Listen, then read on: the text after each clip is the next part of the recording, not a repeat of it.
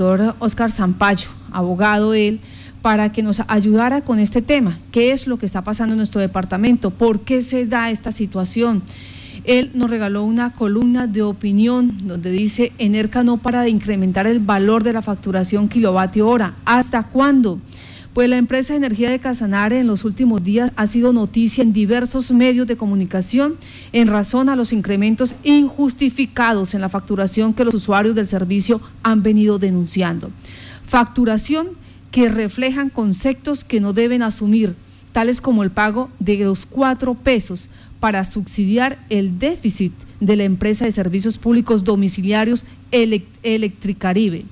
toda vez que el artículo 148 de la ley 142 de 1994 establece claramente en su parte pertinente, abrimos comillas,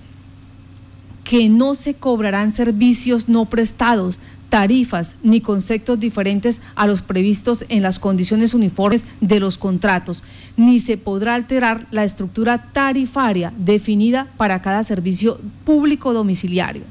mucho menos podrá incorporarse para pago obligatorio en la factura conceptos diferentes en atención a la prohibición expresa del artículo 147 de la misma norma que a la letra manifiesta, abrimos comillas. En las facturas en las que se cobren varios servicios será obligatorio totalizarlos por separado cada servicio, cada uno de los cuales podrá ser pagado independientemente de los demás con excepción del servicio público domiciliario de aseo y de servicios de saneamiento básico.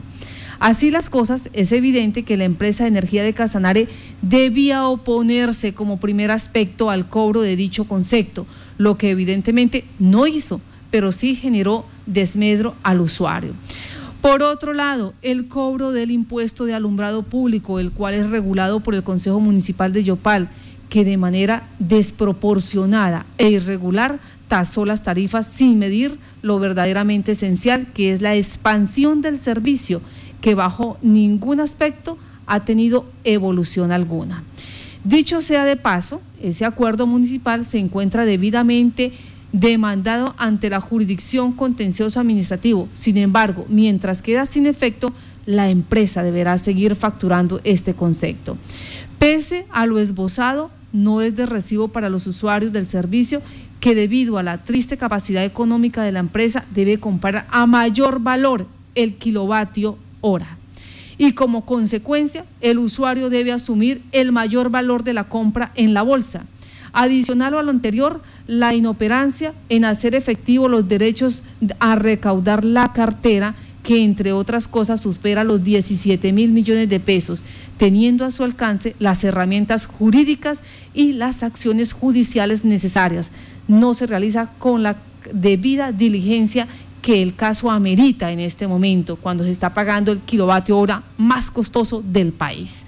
Adicionalmente a lo anterior, la falta de experiencia, desinterés y desaveniencia de quienes están obligados a realizar los procedimientos de recuperar la energía dejada de facturar por conexiones fraudulentas y otras que deja como pérdida una suma similar a la antes mencionada como quiera que constantemente vulneran el derecho al debido proceso de los usuarios al momento de realizar el procedimiento. Como si fuera poco, todas estas eh, vicisitudes que desembocan en cuantías multimillonarias deben ser asumidas por los usuarios.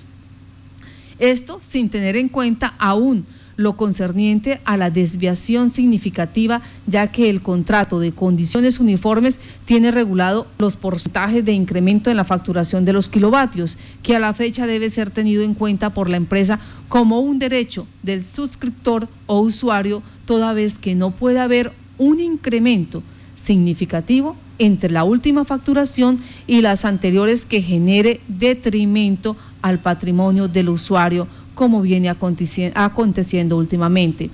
ya que la legislación a la que se ha hecho referencia regula la materia en su artículo 149, que a pesar de la situación actual de la economía del departamento, no otorga de manera oficiosa los derechos que le asisten a los usuarios afectados, pero no ejerce como corresponde contra los que de verdad pueden hacerlo, que entre otros llama la atención la situación que presenta un establecimiento público que al día adeuda una millonaria suma que asciende a 60 millones de pesos sin que la empresa ejerza los poderes coercitivos